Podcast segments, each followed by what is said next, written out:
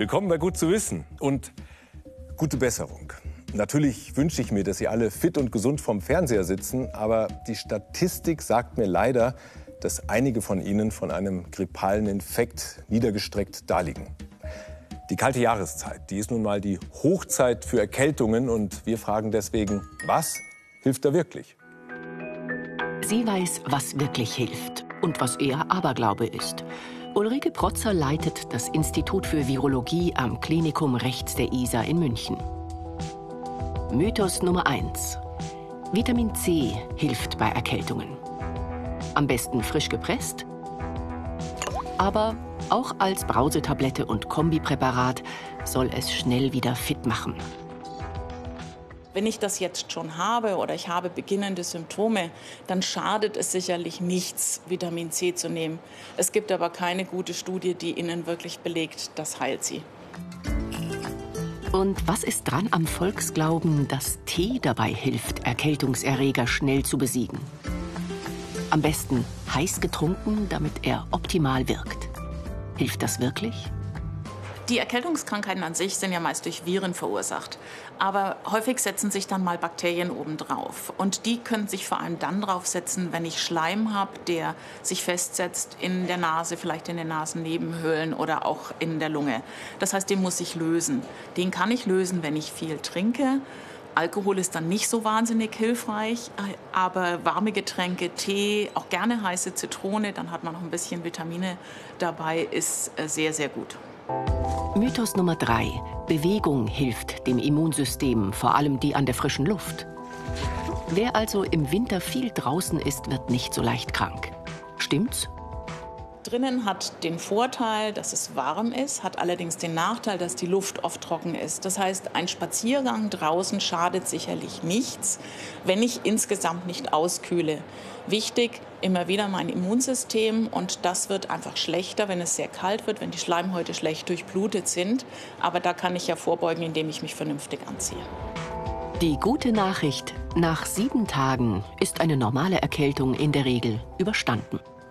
Was ist der Klassiker, den Eltern ihren Kindern im Winter mit auf den Weg geben? Zieh dich warm an, sonst wirst du krank.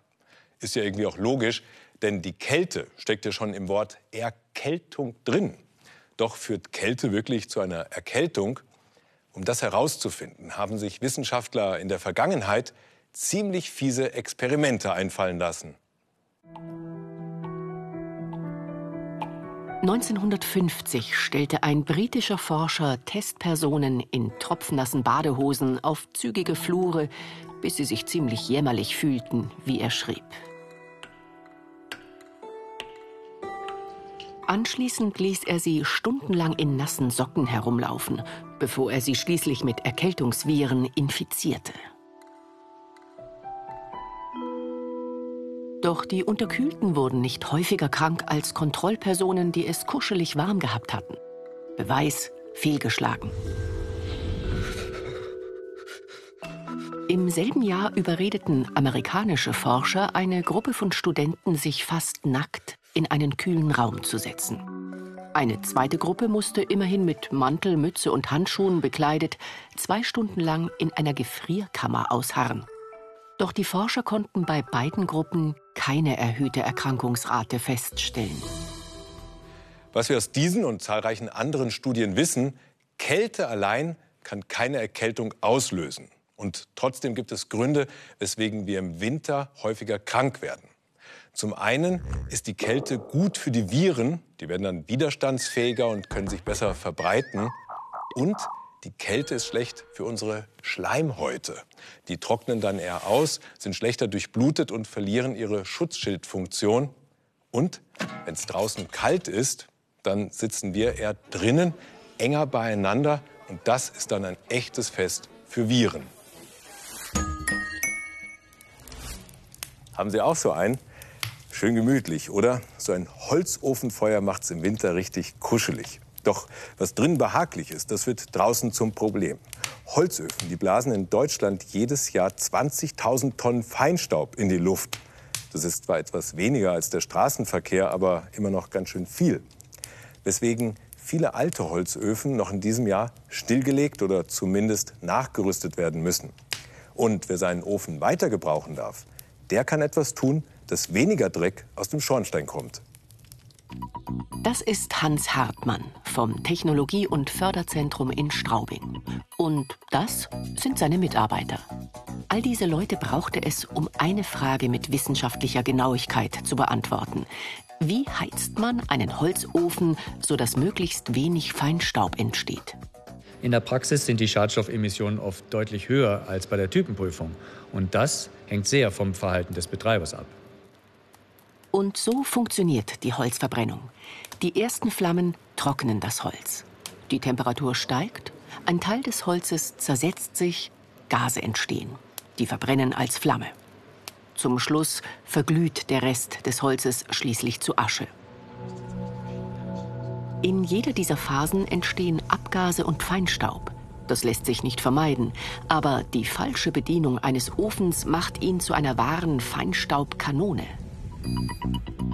Im Auftrag von Gut zu wissen hat Hans Hartmann mit seinem Team die größten Heizsünden aufgedeckt.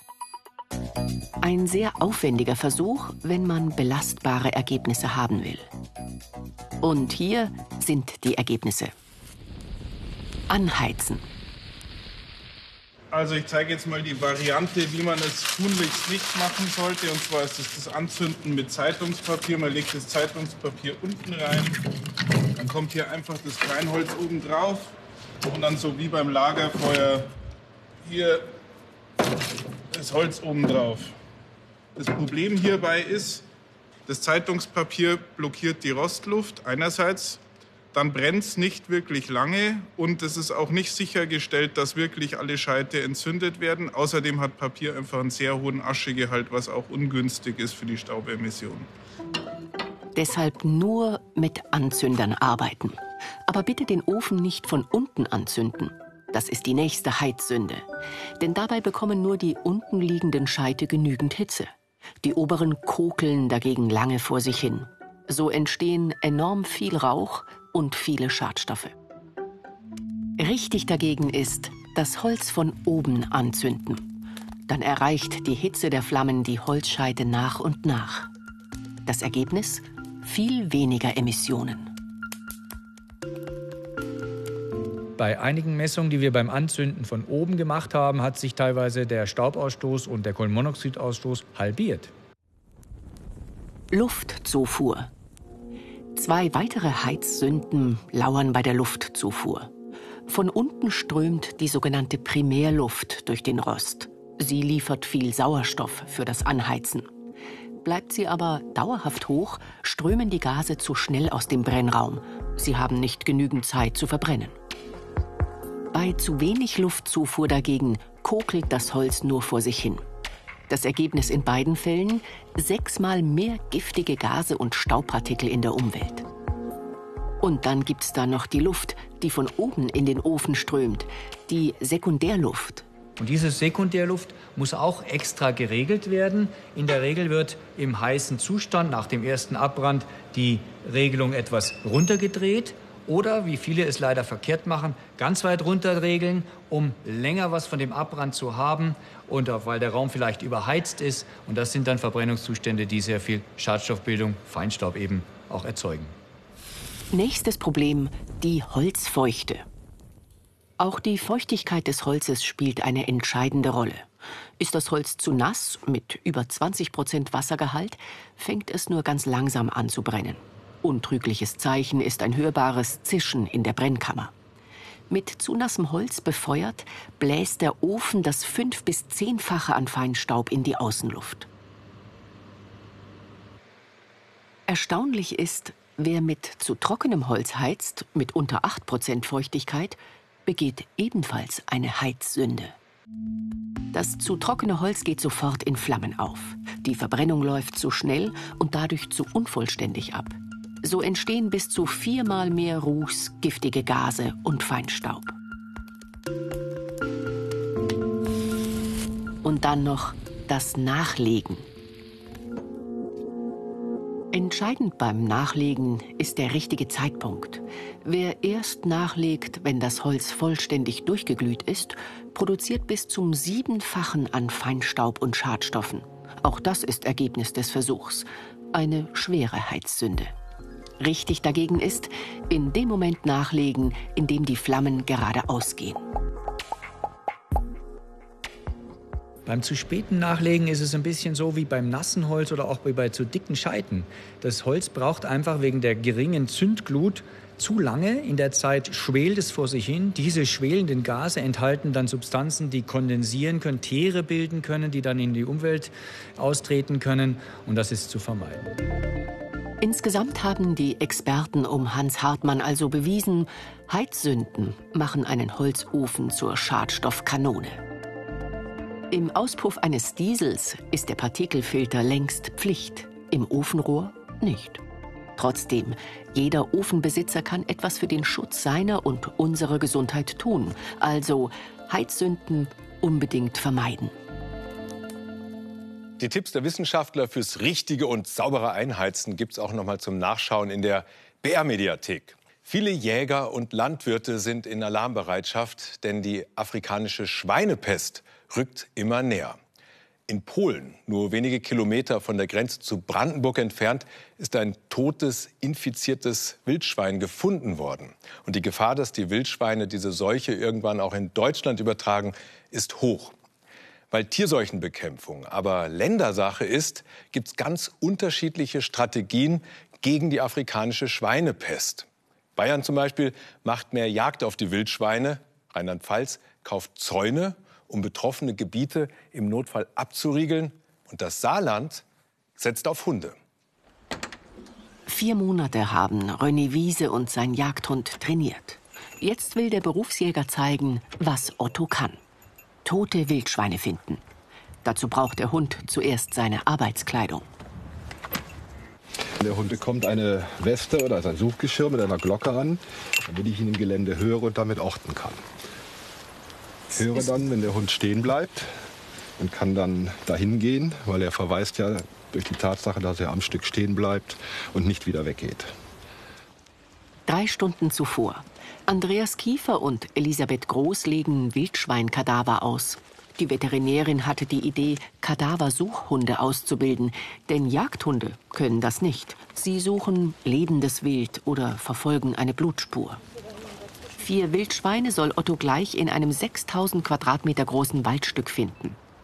Seine Bewegungen zeichnet ein GPS-Gerät auf. Ottos Aufgabe, kreuz und quer bis in alle Ecken des Suchgebietes zu laufen. Letzte Besprechung. Inzwischen ist auch der Leiter der obersten Jagdbehörde und des Suchhundprojektes da. So machen wir das. Los geht's. Auf Alles gutes Gelingen. Jo. So, wir haben jetzt Viertel nach eins. Wir legen jetzt los. René hat jetzt 30 Minuten Zeit, die Kadaverstücke zu suchen. Schafft er das mit Otto? Alle Kadaverstücke riechen unterschiedlich, je nach Verwesungsphase. Diese Gerüche muss der Hund alle kennen. Dann der erste Erfolg. Fein, Otto. Fein, Otto. Ganz toll. Wo ist das Mutzchen? Ja, da ist das.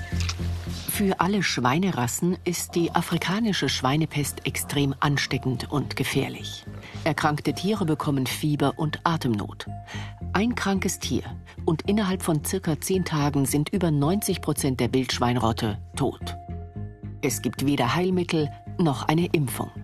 Das Virus kann in Kadavern und im Kot monatelang überleben. Wildschweine, die an einem Kadaver riechen oder fressen, können sich infizieren. Deshalb muss man die toten Wildschweine aufspüren, um sie dann sofort zu entsorgen. Aber ein sterbendes Tier zieht sich ins Dickicht zurück. Unmöglich für Menschen, es dort zu finden. Gut ausgebildete Kadaverhunde können das. Der Hund sucht sehr schön mit tiefer Nase. Er umgeht auch nicht Dickicht, also sprich jetzt hier so eine Baumkrone, sondern er sucht auch in der Baumkrone drin. Otto ist eigentlich ein ausgebildeter Stöberhund. Er verfolgt lebendes Wild. Das darf er jetzt auf keinen Fall. Er muss konzentriert weitersuchen. Ja, fein, guck mal. Ja, fein, Otto. Ganz toll. Hast du ganz toll gemacht. Super, danke. Und weiter. Zehn Minuten sind um. Zwei Kadaver hat er schon gefunden. Otto, guck mal, noch eine. Feiner Hund.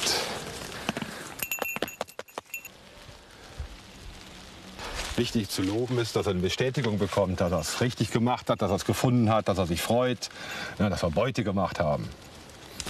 Oberstes Ziel, alle erkrankten oder toten Wildschweine finden. Denn die Gefahr ist groß, dass die Viren auf Hausschweine übertragen werden. Ist ein Tier erkrankt, müssen alle im Stall getötet werden. Für Menschen ist das Virus völlig ungefährlich. Und dann das vierte Kadaverstück. Ja, guck mal. Otto. Ja, fein. Ja, noch eins, ne? Ja, fein, Otto. Das hast du gut gemacht. Und die Zeit?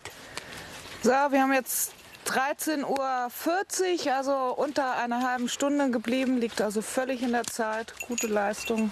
Bin sehr zufrieden. Danke. Otto, du auch. Hast du gut gemacht, ne? Ja.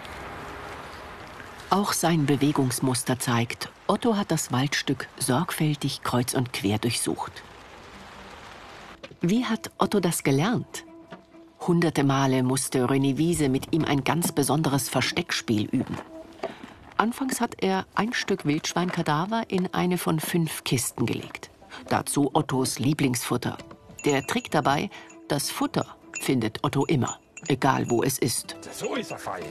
So ist das fein. Wenn Otto das gefunden hatte, bekam er eine dicke Belohnung. In der letzten Lernphase musste er nur den Kadaver suchen. So lernte Otto, dass auch das mit Leckerbissen belohnt wird. Ja, fein. Komm mal hier. Elf Kadaversuchhunde sind inzwischen ausgebildet, um im Ernstfall abgesperrte Befallszonen, sogenannte Restriktionsgebiete, zu durchsuchen. Reichen elf Kadaversuchhunde für das Saarland?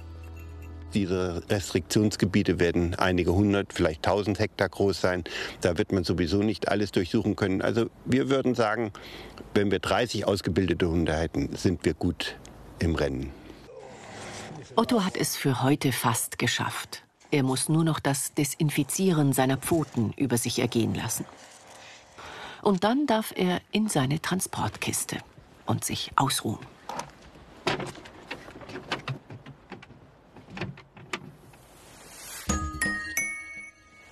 Viele Erfindungen, die wir quasi täglich benutzen, sind Zufallsprodukte. Hier, die Mikrowelle, Teflon, Tesafilm und auch der Kaugummi. Sein Erfinder, der US-Amerikaner Thomas Adams, der wollte vor rund 160 Jahren eigentlich einen Kautschukersatz finden. Und rausgekommen ist der Kaugummi. Durchschnittlich kauen wir jährlich rund 100 Kaugummis. Zur Beruhigung, als Zigarettenersatz oder für frischen Atem. Denn im Kaugummi werden so allerhand Eigenschaften und Kräfte nachgesagt. Schon wieder verschlafen. Frühstück, keine Zeit.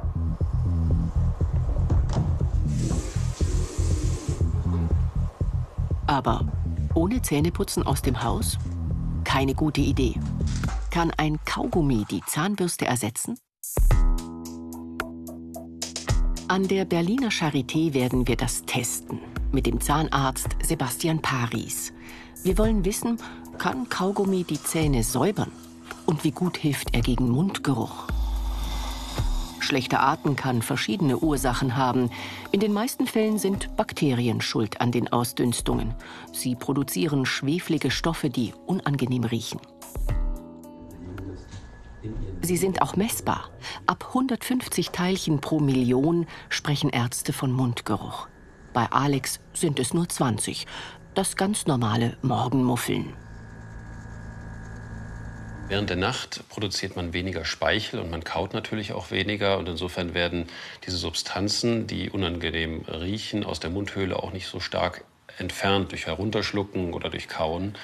Und äh, dementsprechend hat man morgens mehr Mundgeruch und nach dem Zähneputzen oder nach der ersten Mahlzeit wird das in der Regel schon wesentlich weniger.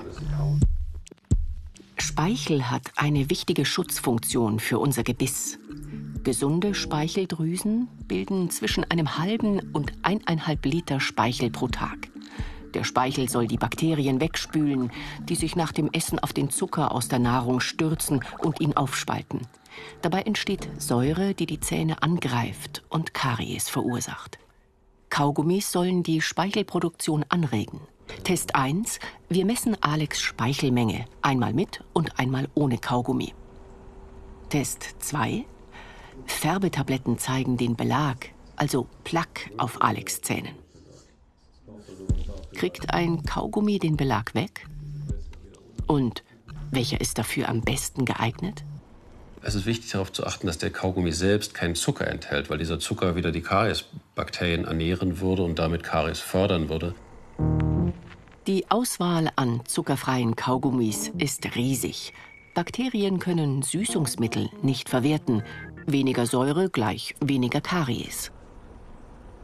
Die fünf Minuten sind um. Mit Kaugummi hat Alex dreimal so viel Speichel produziert wie ohne. Das ist gut für die Zähne. Der Extraspeichel spült Essensreste, Bakterien und Säuren weg. Dadurch steigt der pH-Wert schneller als ohne Kaugummi. Mineralien im Speichel bauen die Zahnsubstanz wieder auf. Und vom Zahnbelag ist so gut wie nichts mehr zu sehen. Der Kaugummi hat an den Flächen, die zugänglich sind und dort, äh, wo direkt gekaut wird, einen direkten reinigenden Effekt, allerdings am Zahnhals und vor allen Dingen zwischen den Zähnen, also wo sich die Zähne berühren. Da konnte auch dieser Kaugummi die Plaque nicht entfernen und das sind in der Regel die Stellen, wo wir leicht Karies bekommen. Auch Kaugummi mit Mikrogranulat für weißere Zähne wirkt begrenzt. Weißer werden sie nur mit Bleichmittel und das ist im Kaugummi verboten. Aber Kaugummis könnten vor neuen Verfärbungen, zum Beispiel durch Kaffee oder Rotwein, schützen. Denn mehr Speichel spült auch Farbstoffe schneller weg. Zahnpflege-Kaugummi macht die Zähne aber nicht weißer oder besser als eine Bürste. Und wie ist es mit dem Mundgeruch, den viele damit loswerden wollen? Die Überraschung? Nach dem Kaugummi-Kauen liegt Alex Wert auf dem gleichen Niveau wie vorher. Die übelriechenden Schwefelverbindungen hat der Kaugummi nicht entfernt. Dieser Mentholgeruch, den die meisten Kaugummis haben, der überdeckt natürlich auch andere Gerüche. Das wirkt, äh, solange man den Kaugummi kaut, sicherlich, aber dann äh, eine halbe Stunde später wird dieser Effekt nicht mehr so sehr stark sein. Fazit: Die Zeit zum Putzen muss sein. Denn Kaugummi reinigt die Zähne nicht so gut wie eine Bürste. Als kleine Lösung für unterwegs hilft es aber durchaus, die Zähne gesund zu halten. In den meisten Kaugummis, da ist Erdöl drin und das ist ein Problem, denn diese Kaugummis verrotten nicht. Jahrelang bleiben die dort kleben, wo man sie ausgespuckt oder hingeklebt hat. Wie zum Beispiel hier an dieser Hauswand eines Theaters im amerikanischen Seattle. Zu Tausenden kleben da die Menschen ihre benutzten Kaugummis an die sogenannte Gumwall. Ja, ganz schön bunt, aber auch ganz schön eklig. Eine andere, viel hygienischere Idee, was man mit benutzten Kaugummis anstellen kann, hat eine Produktdesignerin aus England. Abends, Viertel nach zehn am Oxford Circus, mitten in Londons Innenstadt. Tausende Menschen, Tag und Nacht, hinterlassen hier ihre Spuren. Erst vor drei Wochen hat Alex die letzte Nachtschicht hier geschoben und schon wieder ist das Pflaster voller Kaugummi.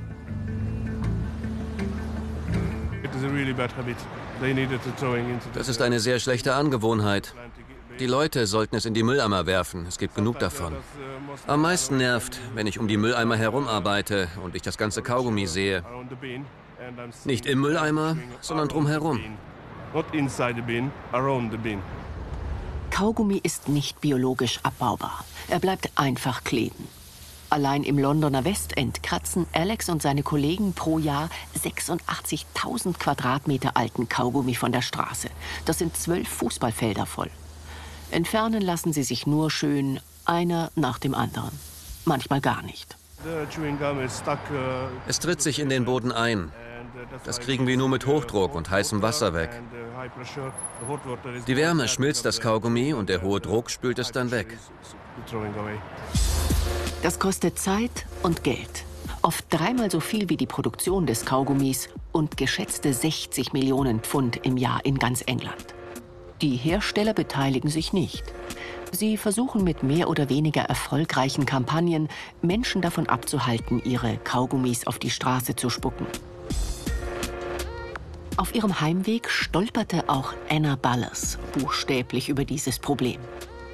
Die Suche nach Recycling-Ideen für Straßenmüll war zunächst eigentlich nur ein Uni-Projekt für die gelernte Produktdesignerin. Ich konnte absolut gar nichts finden. Nichts und niemanden, der Kaugummis recycelt, bevor sie auf der Straße landen. Es gab nur teure Lösungen für die Entfernung. Da hatte ich meinen Aha-Moment. Ich dachte, warum? Warum können wir es nicht recyceln? Doch aus verschiedenen Arten von Kaugummi einen neuen, formbaren Kunststoff zu gewinnen, ist schwieriger als gedacht.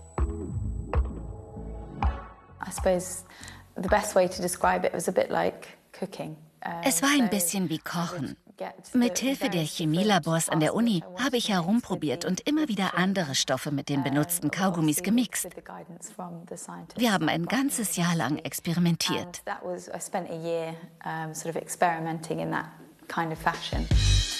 Dann nimmt ihre Idee Form an. Die eines pinken kleinen Mülleimers. Um die 500 alte Kaugummis passen hinein, die gesäubert und recycelt werden. Durch Verschmelzen mit einer geheimen Zutat gewinnt Anna Kunststoffpellets, aus denen dann wieder neue Mülleimer werden. Mittlerweile stellt das Start-up nicht nur Sammeleimer aus recycelten Kaugummis her, sondern auch noch andere Produkte. Die enthalten allerdings vor allem Abfälle aus Kaugummifabriken, die sonst verbrannt würden.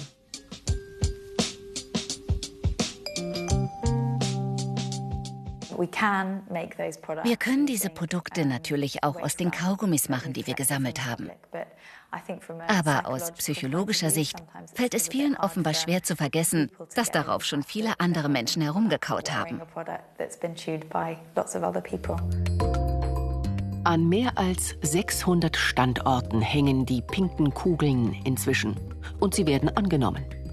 Hier an der British Library war der erste nach fünf Tagen voll. Auch Unis, Bahnhöfe oder Einkaufscenter mieten die Mülleimer für etwa 100 Pfund pro Stück jährlich. Dadurch reduzieren sie Reinigungskosten. Der Flughafen Heathrow zum Beispiel spart nach Annas Schätzung mit 20 Eimern 6000 Pfund pro Jahr.